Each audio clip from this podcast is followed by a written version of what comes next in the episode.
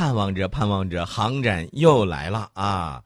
这个是不是宋老师这时候已经按耐不住自己的内心的那种喜悦了？还有八个月，你不要急。我知道，但是对于宋老师来说，这个八个月来说，实际上是很，应该说是非常快的，一眨眼都过去了吧？呃，这次我说句实在话，嗯，呃，我现在倒是觉得照片越来越多，嗯反而失去了一种兴趣。嗨，你这就是叫什么？饱汉子不知饿汉子饥。你明明知道自己到时候再过几个月你可以去看看去，是吧？哎，算了，不说了，来，咱咱说说正事儿吧，说说这个第十二届这个珠海航展会有什么亮点吧？根据参展计划啊，中国航空工业将计划携带一系列的明星机型进行亮相啊，以静态展示和飞行表演等形式进行展示。根据这个参展计划，备受全球关注的二零系列的高端航空装备有望集体公开亮相。也就是胖妞啊，这个运二零是吧？胖妞运二零它是一回事儿啊，还有歼二零嘛？歼二零嘛，呃，上一次我已经看了，虽然看的时间短，嗯，但是我想听了这句话就是有望集体公开亮相。嗯那么还有直二零嗯啊，还有一个我不知道会不会亮相，嗯，红二零。哦，哎，这个会不会亮相我就不知道了。那么本次航展的中航工业将力推两型四代机联合登场。现在啊，我们还是按照四代去划分的。嗯但是大家要知道，它一定提的就是 FC 三幺和歼二零。哎，如果是他俩同台竞技，或者说是在同一个场合出现，还是非常非常期待的。另外呢，一些部分军贸明星装备也会悉数登场啊，比如说 VT 四啊等等主战坦克。当然了，我希望能够对媒体或者说普通人开放一下那个专场，因为它里头有一个小的区域，就是谁买东西让谁看哦，啊，你拿着普通记者证是不管用的。对，啊，这个里头呢，当然了，有一些大客户啊，专门去看一下这个 VT 四在这儿爬山涉水的那种感觉，嗯。还是非常非常想去体验一下的。心向往之而身不能至，实为憾事也。嗨，甭搁那儿这个抖包袱了啊！咱就是说到那个时候啊，你不管怎么说，你能够近距离的去接触这个航展，这就是已经是一大幸事了啊！呃，你可以提前在网上进行申请，对呀那这是没有问题的。那是提前预订房间，嗯，因为到那个时候呢，那但是咱俩都走了，这谁来做节目呢？可以直接连线嘛。啊，你意思就是还是你去，连线，我负责拍照。啊，明白了啊，好，呃，咱们就先说到这儿啊。呃，当然了，还有别的飞机，比如说这个，还有好消息要给大家说一下。这个嗯两会期间好消息是很多的。嗯我们自主研制的大型灭火水上救援水陆两栖飞机昆龙 AG 六百，今年下半年进行水上首飞。嗯，研制工作呢又将迎来又一重大里程碑。当然了，我希望这个昆龙啊能够跟我们的这个鲲鹏一样，啊。把这个更多的细节做得更漂亮一些，对我觉得还是西飞的这个运二零，嗯哎呀，看着真是滋腻啊！河南话都出来了啊。非常不错。那么我们看到啊，这个五代机我们都要同台展示两款了。那么当然了，有些国家心心念之的，比如说他想买五代机，哎，嗯我想知道那个六代机现在怎么样了？嗯试验了三十二次之后就完蛋了。我记得当年网上有很多人各种吹捧啊，嗯吹的特别厉害。就那个扰流板搞矢量推进，你你确定你三代机你会造吗？嗯啊，这个情况呢，我们就不多黑他了。我们说另外一个啊，当然这个邻居呢，我们也是觉得怎么说呢？这上千年来的这个交往也是比较有意思的，啊，基本上人家的这个态度就是全世界都是他的啊，发明了很多东西。啊，对对对，我知道你说的是哪。但是我想知道，这个你发明了这么多东西，为什么就不能把五代机的空空导弹给造出来呢？嗯啊，比如说嗯这个美国说了，美国说我不准备向韩国转让第五代战机使用的空空导弹技术。啊那么韩国说你不给就不给呗，啊我去买这个欧洲的空空导弹，嗯，呃，用于韩国正在研发的国产五代机 KF-X 上面。实际上韩国的意思就是说你不卖是吧？那自然会有别人卖给我啊。呃，这个事儿呢，得看那个谁的了，嗯，得看美国到底管得严不严。如果嗯美国管得严的话呢，真不好意思，这个欧洲也欧洲也不会啊空空导弹也不会让他得到手。对，那么他现在呢，去整合欧洲导弹集团啊，就是那个流星远啊程空空导弹，还有这个一个短程的空空导弹，打算把它用到这个上面。嗯，五代机，我我想问你，你造过四代机吗？不是它直接跨越了，跨了一个台阶儿，步子啊太大，步子太大了啊，容易扯着啊所以我就觉得你这个这个事儿还是要注意一下啊，不要搞这种啊跳跃式的。嗯啊，我指的不是跨越式，是跳跃式的这种发展，就好比你高中数学都没有学好，你直接蹦过去去学微积分一样，这个有点有点难。另外呢，这个流星啊，呃，怎么说呢？这个流星，流星导弹还是不错的，嗯但是不排除这个美国会干扰的这种可能性。呃，除此之外呢，大家可以看到啊，这个美国还有很多关键项目拒绝转让、啊，有源相控阵雷达不给，前视红外搜索与跟踪系统不给，嗯光电导航攻击吊舱电子对抗技术，这四种技术我都不给，嗯都不给，有本事你去弄。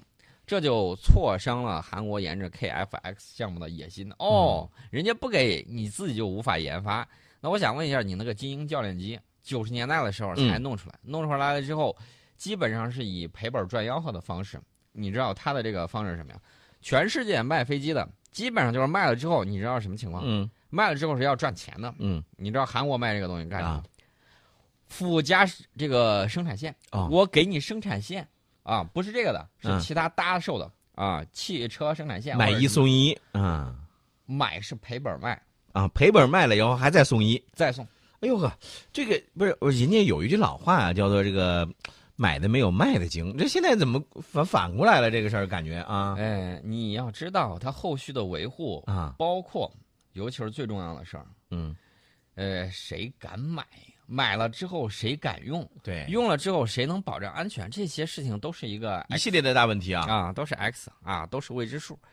虽然这个 KFX 项目强推未卜呢，不过通过出口武器获取资金用于开发五代机的行为还算是有点儿骨气。嗯我觉得比那个六代机新神啊那个还是要强了不少的嘛。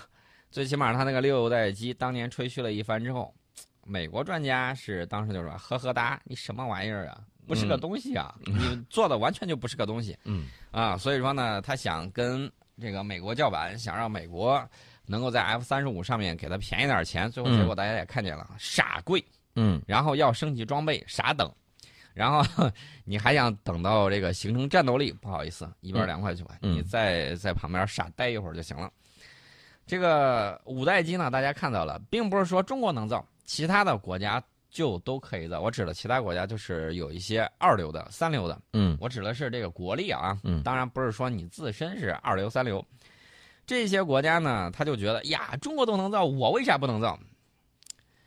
为什么呢？其中有一个很重要的原因，就是你被洗脑了啊，被有些媒体误导了，觉得中国能行，你就能行。我最近在看一本书，这个书我可以推荐给大家。这本书是俄罗斯人写的，他在总结什么呢？总结总结苏联的解体。他讲到了一个点，当然了，大家可以批判的学习啊。这本书叫《论意识操纵》，然后呢就讲到什么是意识操纵，什么样的情况，然后追本溯源。它是一本社会科学的书，大家不妨去找一下这个书啊，有这种 PDF 版的，有 TXT 版的，或者是你买旧书也好，买这个复印的也罢，你可以看一看这本书，你就了解到美国在当年用了哪些手段，如何针对这个苏联进行这种分子精神入侵的。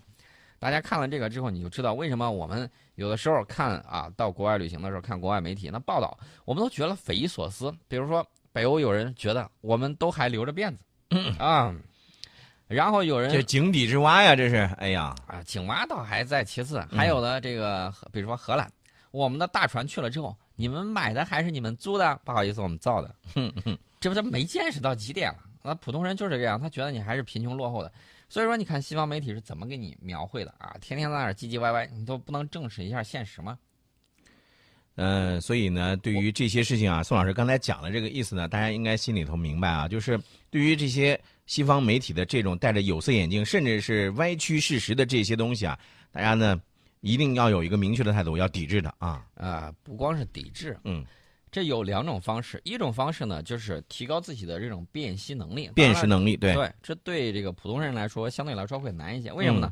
大家有的时候忙于工作、忙于学习，可能就没有时间去关注这些。嗯，但是呢，大家知道这个打仗啊，通常是攻其不备，出其不意。现代战争呢，不光说是物理上的这种真刀真枪在这儿打。军事上的这种实际的战争，还有什么呢？嗯人家要控制你的精神，控制你的这种心理活动，嗯，在你看不见的战场上，这就叫攻其不备，出其不意。这实际上就是之前说到的朝鲜战的一些这个内容啊。对，这也是心理战的一种策略。嗯，除了这些之外呢，还有什么呢？就是在这个我们都知道，噪音可以有一种方式控制，就在声源处减弱，在它传播途中减弱。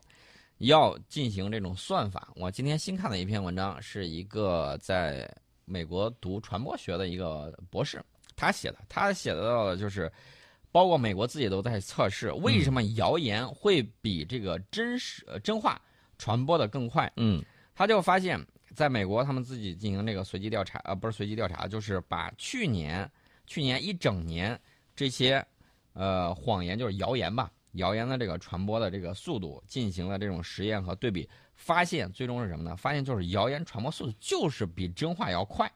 为什么会快呢？一般情况下，人们看到真实的新闻的这种态度，就是一般就是平和、正视，或者感到悲伤，或者是什么之类的，就这种情感。你知道，人面对谎言的时候，你知道谎言会有什么样的特征？新鲜，让你感到害怕，让你感到刺激啊，让你嗯感到刺激。这种情况反而是很多的，而且它并非是权威媒体报道，美国自己也面临这样的情况，所以说呢，他们就在想怎么办呢？因为现在这个社交媒体比较厉害，嗯。他就建议说，既然提高人的这种辨析能力相对来说比较困难，并不是每个人都可以做到明确的辨析谣言，那么怎么办呢？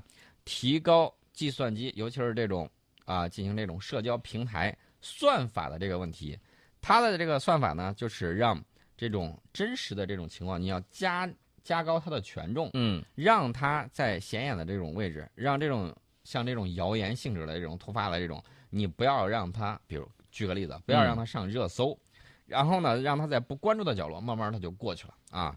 他是提出了这样的传播学的一个应对方式。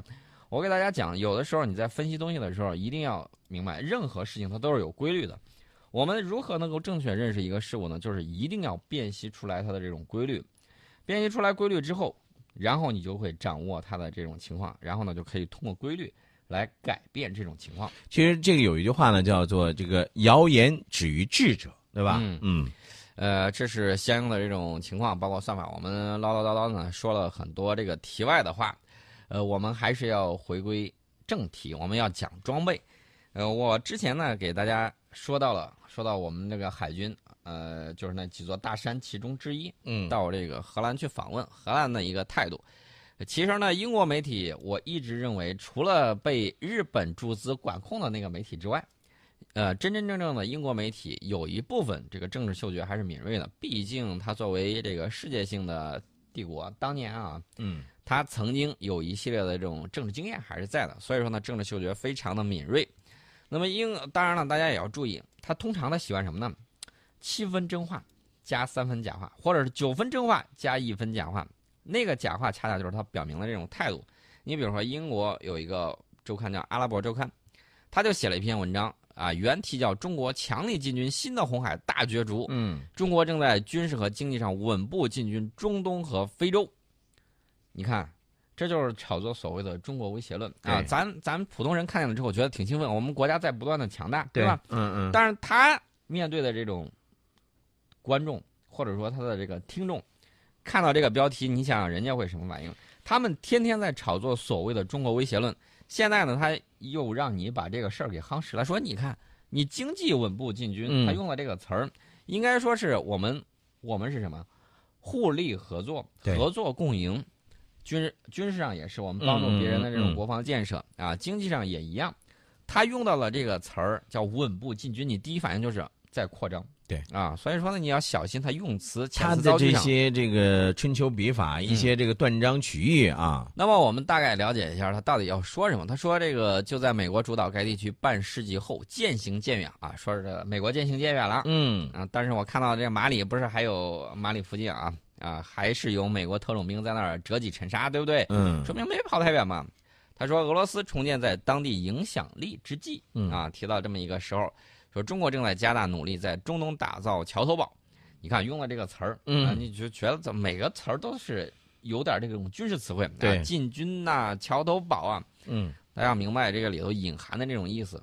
因为我们在学这个，包括汉语言文学，做这种语义还有这个场景语呃语境的这种分析的时候，嗯，它这种带来的这种符号啊，语言也好，符号也好，它给你的这种强烈的这种心理暗示是什么？它就会让你导致这个样子。那么中东呢，他自己分析说，很有可能受到中国向西扩张的影响。你看用这个词儿“扩张”，我们搞“一带一路”不是搞扩张的，我们是连通世界啊，进行这种大发展。你看看他这个词儿联系起来用，你就知道他这个媒体要散播的是一种什么样的恐慌的这种情绪。对，另外呢，大大家说这个非洲吉布提，他也提到了这个事儿。他说，中国的新军事基地不久前举行了建成仪式。吉布提呢，扼守亚丁湾重要航线以及数千公里海岸线。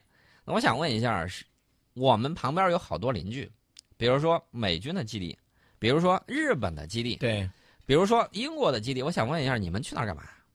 你们去那儿是不是在搞扩张？嗯，我拿这个话问你们，而且你们去那么早，是想在当地想控制交通航线吗？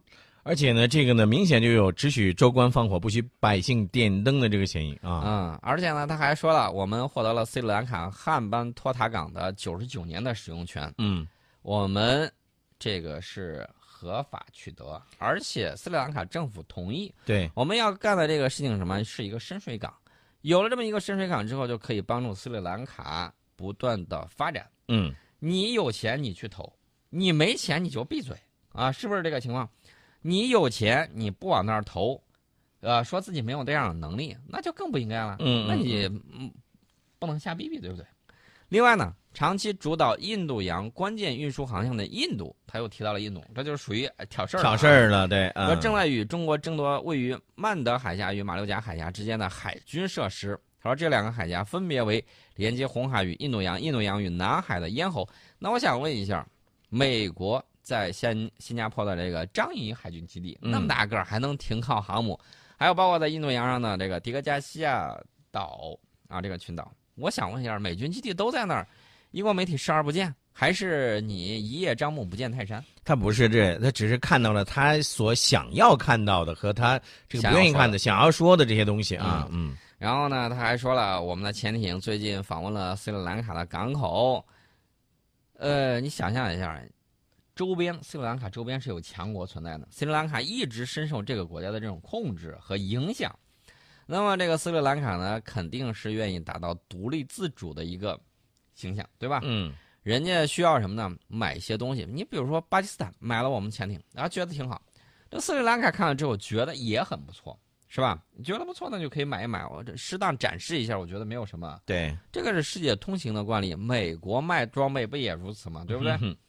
英国这么干也不是一年两年了，凭什么我们去做的时候你就出来啊唧唧歪歪？这唧唧歪歪，我们觉得就是就像苍蝇一样，嗡嗡转来转去。嗯，那就得准备一个苍蝇拍了，是吧？现在呢，我觉得我跟陈老师扮演的就是这个苍蝇拍这个角色。这个苍蝇拍啊，随着我们在推进这个现代丝绸之路啊，这个海湾的石油供给对我们来说是非常重要的。呃，所以说呢，大家有想法，就是什么呢？这个石油流动不能遇到风险。嗯。那么有些国家呢，老是蠢蠢欲动。其实呢，大家可以看啊，这个打造这种丝海上丝绸之路、海上陆上丝绸之路，我觉得是可以带动一整套、一整个地区的这种发展。对，聪明的啊，这个商人，包括欧美的也好，包括英国的也罢，嗯，早就开始行动了。这个实际上就是一个互惠互利的。当然，欧盟有很多国家，你知道干嘛？呃，欧盟很多国家的政客还有媒体还在那儿唧唧歪歪。呃，我只能这么说，活该你挣不到钱 啊，就是这个样子。嗯，实际上呢，刚才宋老师说了这么多啊，我觉得这个对于英国媒体的有一些这种断章取义的春秋笔法呢，呃，大家呢既不是说咱不能说是这个这个一笑了之啊，但是一定要引起一定足够的一个警惕，是吧？